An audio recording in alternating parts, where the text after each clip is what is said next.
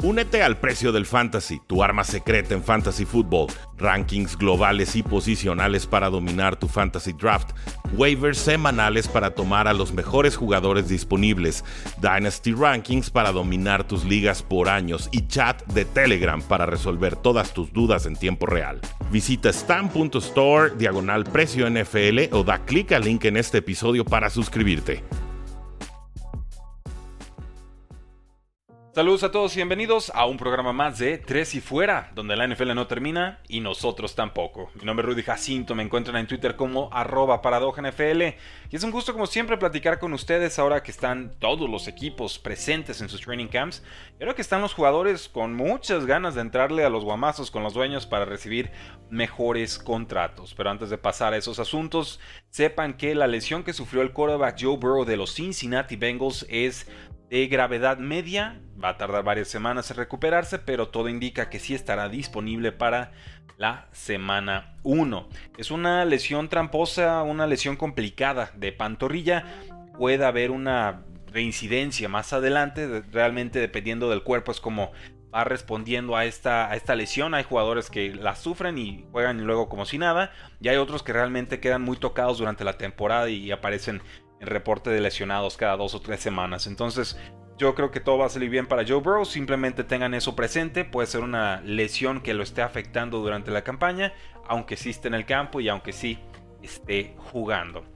Con Jalen Ramsey, el quarterback de los Dolphins, ahí no hay tan eh, positivas noticias. Desgraciadamente, en el mismo día sufrió una lesión y se operó o se va a operar el menisco de la rodilla. Hay dos tipos de operaciones, en líneas muy generales entiendo que es un, un, trimming, un corte completo, ¿no? Y ya con eso te puede regresar a jugar más pronto, pero ahí eh, hay consecuencias a largo plazo, entiendo que eso puede acelerar la aparición de artritis en la rodilla. El otro proceso es una reparación completa de menisco, una especie de sutura, y esta recuperación es más tardada, pero es mejor para la salud a largo plazo de la rodilla. Jalen Ramsey decidió tomar el segundo tipo de operación, que me parece la decisión correcta, y esto significa que regresaría en diciembre si todo sale bien. Entonces los Dolphins no van a contar con Jalen Ramsey en septiembre, octubre y noviembre. Tienen a dos jugadores que van a estar peleando por supuesto titular. Sería el novato de segunda ronda Cam Smith y el jugador de quinto año Nick Needham, que actualmente está en lista PUP, no disponible para entrenar. Eh, importante recalcar con Jalen Ramsey que su contrato de 2023 y 2024 es dinero garantizado. Esto lo ayuda a tomar la decisión más óptima para su salud, que es voy a recuperarme con el tiempo debido, no tengo que acelerar, no tengo el riesgo o no tengo la preocupación de que el equipo me corte si no acelero los tiempos de recuperación. Y eso es importante y yo quisiera, desearía que todos los jugadores realmente tuvieran esa, tranquilidad para tomar la mejor decisión en cuanto a su salud. Sobre todo entendiendo que es una liga sumamente física y no creo que los jugadores tengan que arriesgar de más para jugar. Realmente les deseamos una recuperación plena, una recuperación absoluta y no que estén acelerando plazos porque realmente teman por su carrera. Y eso tristemente sucede bastante, bastante seguido en la National Football League. Aaron Rodgers decidió tomar un recorte de sueldo de casi 34 millones de dólares. ¡Wow! Y esto sí es un recorte completito, ¿eh? no están realmente acomodando el salary cap ni ninguna de esas payasadas, no. Aquí fue simplemente 34 millones de dólares que Aaron Rodgers no va a recibir. Este es un movimiento muy en línea con lo que Tom Brady hacía con los Patriotas de Nueva Inglaterra. Y es también una, una especie de, pues de risa, mofa o despedida hacia los Packers, a quienes hizo que le firmaran pues, un contrato de 50 millones de dólares anuales. Y luego llega a los Jets y tómala, se, se baja 34 eh, millones de sueldo. Fuerte el asunto, ¿eh? Entonces el contrato de Aaron Rodgers queda en dos años y 75 millones de dólares completamente garantizados. Es una cifra importante y por eso vemos a los Jets ya con muchas ganas de firmar a Dalvin Cook o quizás buscar algunas otras opciones para seguir reforzando el roster. Yo le invertiría a la línea ofensiva, me sigue preocupando esa dupla de tackles, eh, sí con talento, pero muy propensos a lesiones. Realmente no apuesto que ninguno de los dos termine la temporada, simplemente dado por su historial. Veremos.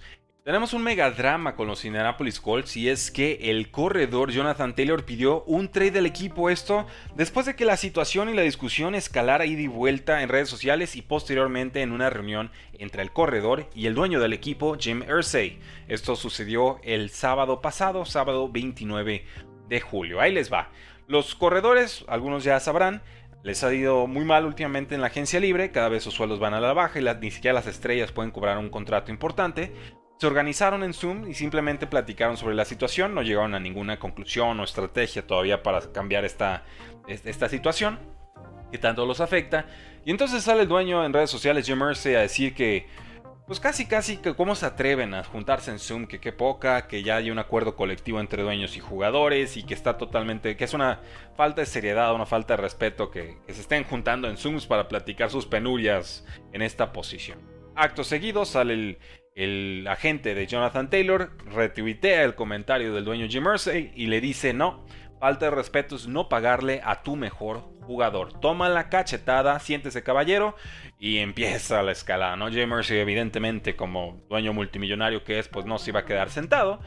Y entonces sale la petición de trade de Jonathan Taylor. Pero el día de hoy domingo que estoy grabando este episodio, sale otro reporte y dice que Jonathan Taylor por una lesión de espalda que se reportó con el equipo y no pasó pruebas médicas el martes pasado, pues no puede entrenar. Eso decía el reporte. Y entonces sale Jim Mersey, el, iluminado de Jim Mersey en redes sociales, ya quiten el Twitter, que ya no es Twitter, ahora es X, pero bueno, el X es Elon Musk, y dice, ¿saben qué? Si tiene lesión de espalda, lo vamos a poner en lista PUP, y si está en lista PUP, les aviso, no lo dijo Jim Mersey, pero yo lo sé, no cobra su sueldo semanal. El tiempo que está en la lista PUP por una lesión que sucedió fuera de entrenamiento con el equipo o fuera de un partido, esas semanas que no esté presente, que no esté, que no pueda entrenar, no se le pagan al jugador. Y entonces sale hace apenas unos minutos Jonathan Taylor a decir, yo no tengo lesión de espalda, yo no reporté lesión de espalda al equipo y simplemente necesitan encontrar mejores fuentes. Evidentemente, creo yo, tonteando al dueño del equipo, que agarra un reporte de quién sabe dónde y con eso se le, pone nuevamente al tú por tú a un jugador que está pidiendo lo justo, un contrato de estrella para un corredor estrella. Veremos en qué termina toda esta eh, absurda saga, eh, pero sí, sí es triste realmente cuando los dueños se ponen al tú por tú con los jugadores, porque no es su rol. Realmente para eso está el GM. Si tiene algo que comunicar, pues para eso está el, Head of Marketing, ¿no? El, jefe de, prensa, El asesor de los jugadores. Yo, estas figuras de dueños slash médicos slash jefes de prensa slash coaches slash jefes de draft a lo Jerry Jones, realmente están completamente fuera de lugar. Si, a Bill Belichick le está costando ser GM y head coach con resultados recientes, pues imagínense un pobre Jim Mercer que de pronto no sabe ni dónde está parado y que ha tenido todos los problemas del universo. Por más que en general me caiga bien y tenga una colección de guitarras poca madre. Pero bueno, eso es punto y aparte. Ya confisquen el celular a Jim Mercer, ya está dando el viejazo. Ayúdanle al caballero para que la negociación con su corredor estrella y jugador más importante de la ofensiva no se siga enquistando. Ese sería mi consejo para él apaguen Twitter, platiquen en corto y veremos cómo termina este asunto. Por lo pronto, dice, no va a ser cambiado Jonathan Taylor ni el día de hoy, ni en octubre cuando sea la fecha límite para trades. Pero estoy seguro que Jonathan Taylor esto no es lo último que dirá al respecto. Como dato adicional, hay dos jugadores suplentes que podrían subir algo de valor para efectos de fantasy fútbol. Es la quinta ronda Evan Hull y un descarte de los Buffalo Bills llamado Zach Moss. Entonces tengan esos dos nombres presentes en caso de que esta posible huelga se extienda a semana 1. No creo, pero podría suceder. En fin, tuvimos un pleito entre Travis Kelsey y varias eh, personalidades en los training camps de los Chiefs. Y es que hubo dos días con pleito y en los dos estuvo involucrado Travis Kelsey. La que se grabó fue una jugada en la que anota, atrapa un pase de anotación, llega Jack Cochrane, le trata de zafar el balón ya fuera de a destiempo realmente, no exageradamente, pero ya uno o dos segundos después de que muriera la jugada y Travis Kelsey le suelta el golpe. Después de ese golpe, los dos estuvieron empujando, pues, siguieron discutiendo. Llega el cornerback Trent McDuffie y los aparta. Un día antes, el viernes, Travis Kelsey se agitó, tuvo una discusión muy acalorada con un referee durante la práctica y dicen que hubo más actividad extracurricular de lo normal. Palabras textuales de Pete Sweeney, el reportero de Arrowhead Pride. Y después hubo un altercado ese mismo día con el cornerback DiCaprio Boodle, quien también trató de zafar del balón ya que había terminado la jugada. Tuvo que entrar el safety Brian Cook y el corredor la Michael Pirine para ponerse enfrente de Travis Kelsey y separarlos mientras Boodle le estaba aplaudiendo a lo lejos, en esta, en esta calorada discusión. Total, Travis Kelsey ya salió en medio, y dijo, tengo que ser mejor líder, tengo que calmarme, y ya salió Andy Reid también a decir, pelear es inútil, nunca provoca algo bueno en la NFL, ni fuera de, eh, y en fin, esta es la situación, anda acalorado el training camp, mira Travis Kelsey. Tranquilo muchacho, realmente no, no, hay necesidad. me extraña, es, es, sangre caliente Travis Kelsey, pero son sus compañeros. Y evidentemente los demás también están tratando de causar una buena impresión con los coaches para no ser cortados del equipo. Travis Kelsey no tiene que temer, por supuesto, estas otras personas sí. Debería haber un poquito más de empatía en ese sentido. Confío en que Travis Kelsey se va a convertir en este líder que eh, pregona quiere ser. El corredor sí que se reunió con los Patriotas de Nueva Inglaterra, no salió con contrato del equipo, pero dicen que las discusiones y las pláticas seguirán estando bastante activas. Eh, los Patriotas en estos momentos buscando corredores porque perdieron a Damon Harris, que ya es de los Buffalo Bills, y también tuvieron dos lesiones. Ramondre Stevenson, el corredor titular, no ha podido practicar. Y el corredor slash receptor Ty Montgomery también salió de prácticas la semana pasada y no pudo regresar al campo. Yo creo que sí, ya no es el corredor de antaño, pero te puede ayudar en corto yardaje, te puede ayudar entre los tackles, eh, te puede ayudar en zona roja, te puede ayudar en protección de pase. Yo pensaba que en Cincinnati podría ser un equipo interesado en Zeke como complemento de Joe Mixon. Creo que en Patriotas también funcionaría. Le afectaría, por supuesto, el valor fantasy de Ramondre Stevenson, sobre todo en zona roja. Pero eh, sí dijeron sí que Elliott y sí me lo pude imaginar perfecto de Patriota. Con los Cowboys salió el dueño slash jefe de prensa slash doctor Jerry Jones y dice que no le van a pagar más dinero a Zach Martin esto porque le tienen que pagar más dinero al pass rusher Mika Parsons. Ya le dieron dinero a Trevon Dix, el cornerback. Siguen por supuesto buscando la extensión con el receptor número 1 CD Lamb. Y entonces pues fuera de lugar lo de Zach Martin que tiene 31 años. Eh, Jerry Jones no está interesado en darle más dinero. Zach Martin no se ha presentado a Training Camp está perdiendo unos 50 mil dólares por día y parece que la protesta va para largo y creo que es justa. Realmente Zach Martin no es el sexto mejor guardia de la NFL, es el uno. O bueno, por lo menos un top 3 y hace rato que no está cobrando como el top. No debería haberse sorprendido eh, Jerry Jones, pero bueno, lo siente como traición. Veremos en qué termina este asunto porque si no juega Zach Martin, olvídense de la ofensiva. ¿eh? Va a haber muchas capturas y muchas entregas de balón de Dak. No se pueden dar el lujo de que no juegue desde semana 1.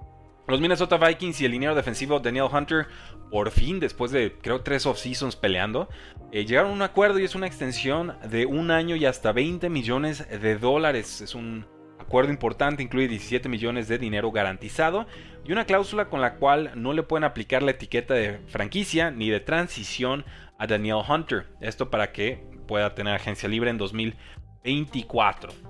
Es un jugador importante que ha tenido muchas lesiones últimamente, pero tuvo 10 y medio capturas la temporada pasada, tiene apenas 28 años, es uno de los pass rushers de más impacto en toda la NFL, realmente una historia de superación en la liga, ya con muy poco caché creció y bueno, se ha consolidado con los Vikings, pero lleva muchas temporadas molesto y está jugando con un contrato de como 5 millones de dólares, era, era verdaderamente insultante. Entonces, pues ya había pedido trade Daniel Hunter, finalmente llegan a un acuerdo, bien por ambas artes. Eh, tenemos al cornerback de los Dolphins, Eli Apple. Mencioné a dos cornerbacks, pues bueno, Eli Apple se va a sumar a esa terna para tratar de cubrir lo que deja vacante Jalen Ramsey por varios meses. Salió Terry Hill en redes sociales a decir, uy, va a estar, va a estar divertido el entrenamiento de lunes. Y pues evidentemente va a estar porque Eli Apple es, es tostado y lo ha sido en las últimas temporadas. En fin, el nose tackle Elijah Cansey tuvo una lesión de pie el domingo pasado con los Tampa Bay Buccaneers. Fue su primera ronda en este draft. Se va a someter apenas a una resonancia magnética. Cansey fue comparado a Aaron Donald porque los dos salieron de la Universidad de Pitt y porque los dos son de estatura más bajita, pero sumamente explosivos y sumamente disruptivos. Evidentemente, eso es lo que busca Tampa Bay para combinarlo con el otro tackle defensivo gigante, Vita Vea. Pero esta lesión podría afectar su rendimiento en esta primera temporada. Esperemos la lesión no sea de gravedad. Con los Rams habían firmado hace unos días a Sonny Michel. Él estuvo con los Patriotas tres temporadas, una con los Rams y una con los Chargers. Ganó dos Super Bowls, fue bien importante en esas dos, dos postemporadas.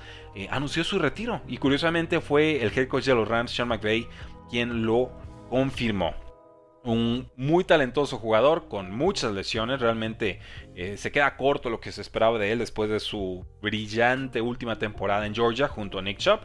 Pero, pues bueno, una primera ronda en 2018. Lesiones de rodilla realmente lo limitaron bastante. Pero me parece que en el gran balance, dos Super Bowls en cinco años eh, con impacto y rendimiento importante en esas temporadas, eh, ya lo firmaría cualquiera. Creo que es una carrera muy, muy respetable. Con los Cardinals le dieron al safety Buda Baker un bono de casi 2,5 millones de dólares. Esto después de que Buda Baker pidiera trade. Pues es un gran jugador, pero yo a los Cardinals no los veo haciendo mucho esta campaña. Los Bengals eh, le dieron también una extensión de un año a Trey Hendrickson eh, después de su brillante temporada. Él venía de los Santos de Nueva Orleans, cumple sobradamente ese contrato importante que le dieron el año pasado y finalmente lo recompensan con más dinero. Con los Chicago Bears, el ala cerrada Cole Kmet firmó una extensión de 4 años y 50 millones de dólares, casi 33 millones garantizados, iba a cobrar 20 millones en esta primera temporada del nuevo contrato. Fue el Tyrant número 7 en Fantasy Football en ligas estándar, tuvo 50 recepciones, 544 yardas y 7 touchdowns. Realmente yo no soy muy fan de Cole Kmet, no, no me parece un un talento especial, ¿no? Para estarle dando esta clase de dinero. Me recuerda de pronto el contrato que le dieron a, Dawson Knox con los Buffalo Bills. Y, no, o sea, realmente, pues sí es su tarea número uno, pero me parece un talento bastante promedio. O sea, yo entiendo que tuvo bastantes targets el año pasado, que se ha entendido con Justin Fields, pero hasta 50 millones de dólares por un talento promedio, para mí no, no, lo vale realmente. Yo, yo no le hubiera dado ese contrato, hubiera buscado eh, alguna alternativa. Los Giants le dieron al tackle izquierdo Andrew Thomas una extensión por 5 años y 117 y medio millones de dólares. Andrew Thomas ha venido de menos a más en la NFL y evidentemente hay que proteger a Daniel Jones. No debe sorprender, tackle izquierdo es quizá la posición mejor pagada de la NFL después de pass rusher y después de eh, coreback. Y con los Houston Texans, el receptor John Mechie está ya listo para entrenar con el equipo. Ha superado su leucemia y eso es importantísimo. Realmente no tuvo ninguna participación el año pasado. Hay nuevo quarterback, CJ Stroud. Eh, yo veo a Mechie como un sleeper en ligas de fantasy, sobre todo de Dynasty. Fue una segunda ronda en 2022. Tuvo buenas temporadas colegiales. De pronto las manos pueden ser inconsistentes, pero creo que las puede mejorar. Su, recorrido de rutas es más que adecuado. Su producción fue promedio, proviene de un programa bastante importante a nivel colegial, Alabama. Entonces yo, yo creo que John Mechie puede ser un, factor importante y realmente no hay receptores que intimiden en estos momentos con los Houston Texans. El mejor sería eh, Nico Collins, pero hasta ahí realmente los demás creo que los puede estar superando John Mechie si todo va bien con su tema de salud. Ya lo tienen, damas y caballeros, un programa eh, lleno de información para iniciar su semana de Fantasy de Dynasty, su semana ya compartido el próximo jueves, el Hall of Fame Game.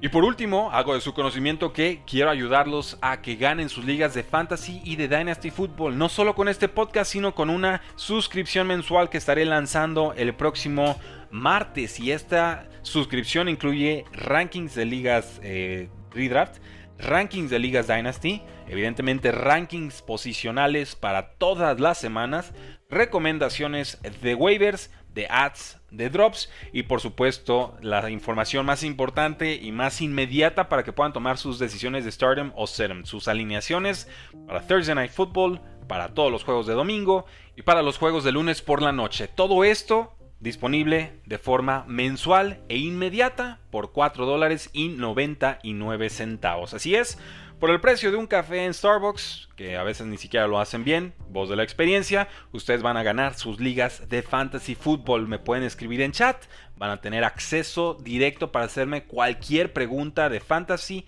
o de Dynasty o incluso de N FL. Si están interesados, van a ver el link en comentarios de este podcast y de todos los podcasts que estaremos lanzando próximamente. En todos los episodios se va a aparecer un link en show notes y ahí podrán suscribirse y disfrutar de todo este contenido de Fantasy Football. Fuerte abrazo, muchas gracias, porque la NFL no termina y nosotros tampoco.